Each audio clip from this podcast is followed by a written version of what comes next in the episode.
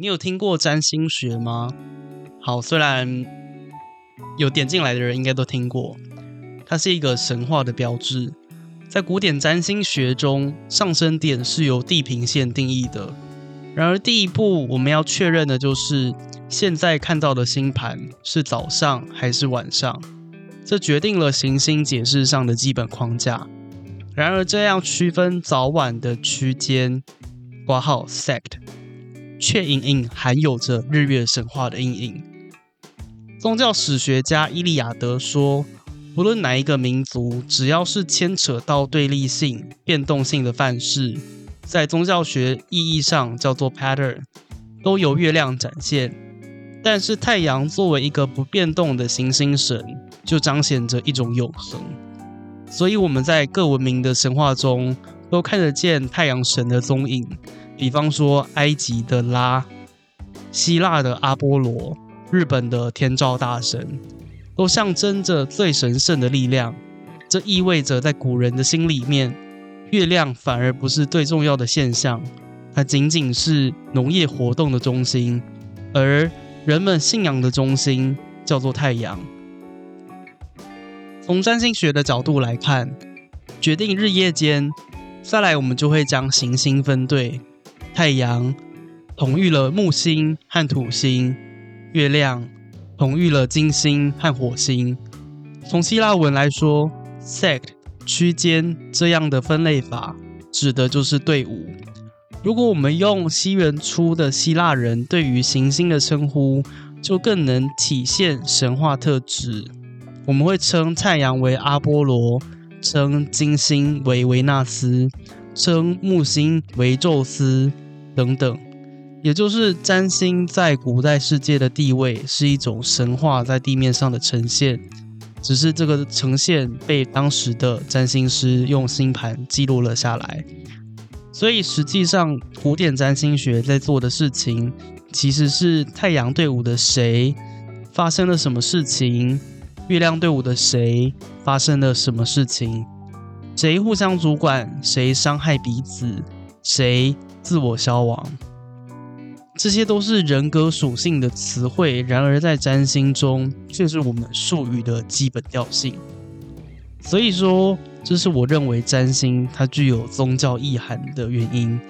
而不断提醒着神话的存在，在希腊新柏拉图学说后的占星学理与实践中，我们也不难想象，占星的宗教意义并没有变得更浅薄。反而是更深刻地嵌进去中世纪人民的心中，进而演变出了宇宙入会式的巫术、魔法等仪式行为。而占星呈现的神话面相，或许因为受制于行星的移动，但既然人的出生以上升点为开始计算，而上升点又是太阳突破地平线、突破地球的一个点。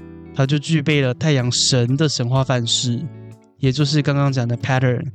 也所以每一个人成长后回归阅读自己的命盘，甚至我们也不需要透过阅读命盘了解命运，光是只要人的存在，透过占星学这一个太阳神范式，就可以得到本体论的转变。所以关于占星的，都称为关于神的。我们在中世纪占星当中有一句话流传了下来，这句话理论上原本是透过柏拉图所留下来的，它叫做 “As above, so below”，中文翻译成“如在其上，如在其下”。这句话放在宗教史学的理解下完全没有问题，而放在中中世纪思想史下的认识更堪称精彩绝伦。我自己走的占星学，便不是灵魂占星、业力占星、心理占星，或许也开始渐渐不能称之为一般人认识的古典占星了，而是真正的从古人的角度来学习占星。这是我不断发展与想要推广的课题，在此分享，期望更多人参与成为古人的实践，让我们回到那个。还没有现代科学，还没有被这个社会所污染的原始的社会，让我们成为古人，让我们用古人的眼睛看待自己存在在宇宙上的位置。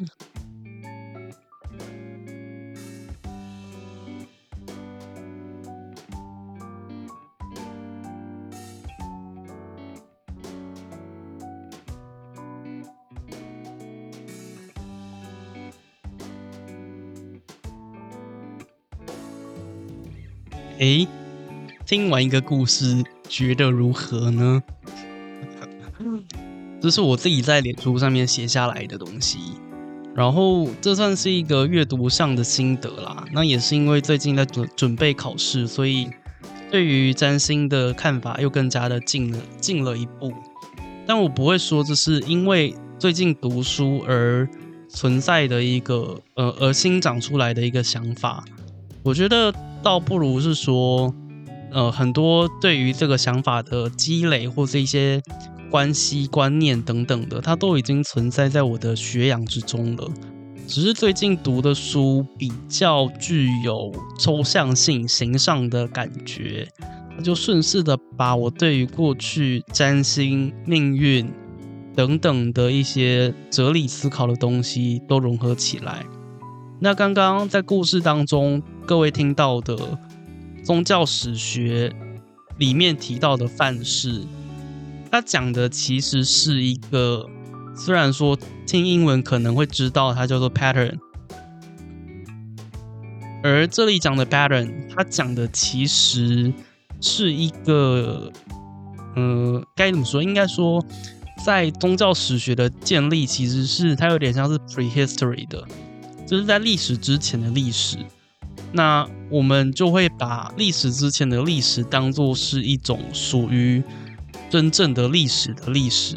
换句话说，我们有记录的历史，这些经过人为编纂的东西，那它确实是我们人的产物，但它并不代表这是我们人存在的过程或证据，因为对于宗教学家来讲。一个人要成为人，他必须要经过一定程度的洗礼。而如果你一出生下来就没有与，呃，就没有处在信仰的中心的话，那活到老，从零岁起算，活到七八十岁，活到死，那也不代表说你真正的有活过。因为每一个人都或多或少都会受到这个社会传统的制约。那这个部分，我认为其实不能，我觉得可以用宗教心理学来解释。那只是说，最后我很怕他又跑到荣格的集体无意识当中去解释说，凭什么呃社会寄存的传统，它会影响一个人，然后并且让一个呃让一个从来没有被赋予一些文化意义的人，就会去。突然的需要去理解被呃需要去理解加诸在自己身上的这些文化符码，那透过心理学的角度去说明要如何去整合过去这些古人留下来的宗教意涵，我觉得这太沉重了。就是呃我自己还在想到底要怎么解决这件事情，但是呃我认为一个人他。既然可以在出生之后，那回过头来去看清自己的一些生命史、生命轨迹的话，那他自然会隐隐的受到了所谓的，比方说宇宙中心这样子的法则所影响。那什么叫做宇宙中心呢？简单来讲，就是宗教学家他们有发现。在人类的各个地方的古老文明，那这当然是借助于人类学或是人种学的学者研究。那他们就有发现说，各个古老文明他们都有类似的行为，而这些类似的行为都是涉及于类似仪式仪式性的呃活动。好，比方说我今天要祭祀。我们今天知道埃及有金字塔，那玛雅那边也有金字塔，中国其实也有金字塔，那在那个中东那边也是有金字塔。那为什么人人人们会有这些金字塔呢？固然在一些超自然频道里面会说这是什么北纬三十度线的一个影影响。但其实我们可以回到人的最基本的本质去看，就是人其实是需要一个东西来崇拜的，而这个崇拜它很自然而然的是以太阳和月亮为标杆，因为他们在视觉上就非常的可见。那这一点我想要要说引用吗？有一本书。叫做《崇高与美的起源》，那他是十八世纪的思想学者所提出来的一本书，据说影响了康德。那你也知道，康德这个从国中时期的社会课本就不断的听说到的人，那他当然对于我们现代人的心灵有非常重大的影响。好，那这样子他，他他这本书说了什么东西呢？他就说，诶，他比较像是美学的书啦。他说：“人为什么会崇拜一个东西？那什么东西是呃最坚固的一些信念？比方说，人的害怕是非常的坚固的，而人的喜悦是非常的脆弱的。反正他讲的东西就是对于这些形上东西的形上描述。那它里面就有讲到说，其实人对于这些。”呃，崇高的事情本身是带有敬畏的，带有恐惧的。那这个东西我就不细讲。总之，呃，从这本书的想法来讲的话，其实你很可以去理解到，我认为这个可以某种程度的取代宗教心理学在这方面的论述。那我要先打一个预防针，就是我现在其实没有读过多少宗教心理学的书，所以如果说这个。学问的阶段不是宗教心理学处理的，那我也对我就郑重的先道歉啦。好，那呃，我们回到那个金字塔的部分，我们其实也就知道说，诶，这些人仿佛都受到了什么的吸引力，而去做出了这样子崇拜某个东西的行为，而去建造了一个塔。好，反正塔势必是用来崇拜的，而对于宗教学者来讲的话，那个塔就讲的是世界中心。换句话说，呃，你可以想象到什么东西是世界中心呢？比方说《山海经》，中国《山海经》里面的须弥山，它也是世界中心。那台湾的世界中心是什么？台湾的世界中心是玉山或是奇莱山。那中国的世界中心是什么？是西藏高原的圣母圣母峰。对，那这些山它作为世界中心的意义，就是，呃，这些当时候的人也好，或者说现在的人也好，他们其实是会对于那座山抱持着极大的敬意的，而且会去对于那座山有非常多神话性的描述，而且他们也会去实际上的去保护他们。所以你看金字塔，它为什么要有这么多机关，或者说它可能不是这么容易接近的，就是因为作为一个圣地，它其实是需要有一些保护的。好，那有些保护是属于天然形成的，有些保护是属于人为创造的。可是多数的圣地都是，多数的世界中心其实都是由自然形成的。那我们可以想象到的人类的。人为的世界中心是什么呢？诶，这个很不难想象吧？那个摩西开海的那个地方，红海那边，在现在最盛嚣尘上的以色列那边的耶路撒冷。耶路撒冷作为三教圣地，你看，我们有讲到了圣地，圣地跟世界中心，它在某种程度上是共通的，可是。呃，圣地它讲的比较是圣这个特质，而圣这个特质，嗯，它又是讲到了另外一个体系，这里不方便讲。但圣地确实在许多人的在宗教徒的心理当中，他是扮演着世界中心的角色。好，反正，诶，为什么要讲到这个？好像是要讲说崇高，或者是某种。成为人的过程。好，总之，其实刚刚就在分享宗教学对于占星的一个启发吧，可以这么说，就是我其实受到蛮多启发的。然后对我来讲，其实所谓确实就像宗教学里面讲的一样，所谓古人的就是宗教的，所以其实我们在非常多地方都可以看到宗教的痕迹。那我就更不得不去回顾自己在学习占星的这些历史当中，有什么东西是，诶，我们以为它是非常世俗的，那其实它并不是世俗的。所以你可以想见的是，好，我们今天回到占星的技术面来看好了。占星技术面里面讲到的埃及界，为什么要讲埃及界呢？就是那个 turn，那个埃及界是从埃及那边传过来的，而。其实希腊文明当中就有很多东西是埃及过去的。据说阿波罗也是埃及那边的神，只是跑去希腊那边。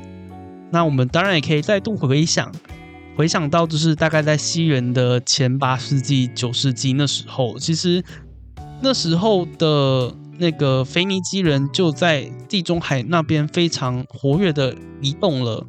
所以，其实你非常不难想象的是，埃及跟希腊确实早就有很大的沟通了。好，反正呃，叫做埃及界。好，那埃及界是用来做什么的？埃及界其实是对应了不同的天神的，而那个天神就是埃及的神。只是他最后会进入到了呃我们所谓的古典占星，并且被赋予了行星的地位，其实是。呃，透过希腊化时期的这些呃基督教影响下，才会变成融入的这么好。对，不然其实所谓原本的古典占星，在最最一开始的时候，它其实是呃有点分崩，不能说分崩离析，应该说还没有被组装成一个完整的东西。所以，如果要说所谓的古典占星是什么，其实你很难定义到底是什么。那我们也没有没有时光机，但是我们有的是文献，所以根据文献，我们基本上是有办法去拼拼凑出所谓的呃中世纪人或者是希腊人他们所使用的占星学到底是什么样子。那未来我们还是未来我还是会就是分享希腊占星学非常重要的一本书，我讲的不是课本，我讲的是一本古籍。好，那这个东西就未来再说。我们今天的内容到这里。如果你喜欢的话，帮我订阅、分享、按赞，并且开启小铃铛。诶，我一直很想要讲这句话，虽然说 Podcast 没有小铃铛可以按。好，反正我们就下次再见吧。最后有业配。